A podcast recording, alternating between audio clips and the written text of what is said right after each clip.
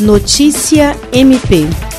O corregedor-geral do Ministério Público do Estado do Acre, procurador de Justiça Celso Jerônimo de Souza, tomou posse na manhã desta quinta-feira como primeiro vice-presidente do Conselho Nacional de Corregedores Gerais dos Ministérios Públicos dos Estados e da União para o ano de 2021. A cerimônia de posse da nova diretoria, que ocorreu durante a edição de número 122 da reunião do Conselho Nacional de Corregedores Gerais dos Ministérios Públicos dos Estados e da União, foi realizada de forma virtual e presencial na sala de sessões dos órgãos colegiados do MP do Rio de Janeiro. A Corregedora-Geral do MP do Rio de Janeiro, Procuradora de Justiça Luciana Safa Silveira, tomou posse como presidente do colegiado a Procuradora-Geral de Justiça do MPAC, Cátia Rejane de Araújo Rodrigues, o subcorregedor do MPAC, Procurador de Justiça Álvaro Luiz Araújo Pereira, o ouvidor nacional Oswaldo Dalbuquerque e o presidente do Conselho Nacional de Procuradores Gerais do Ministério Público dos Estados e da União, Fabiano Dalazen,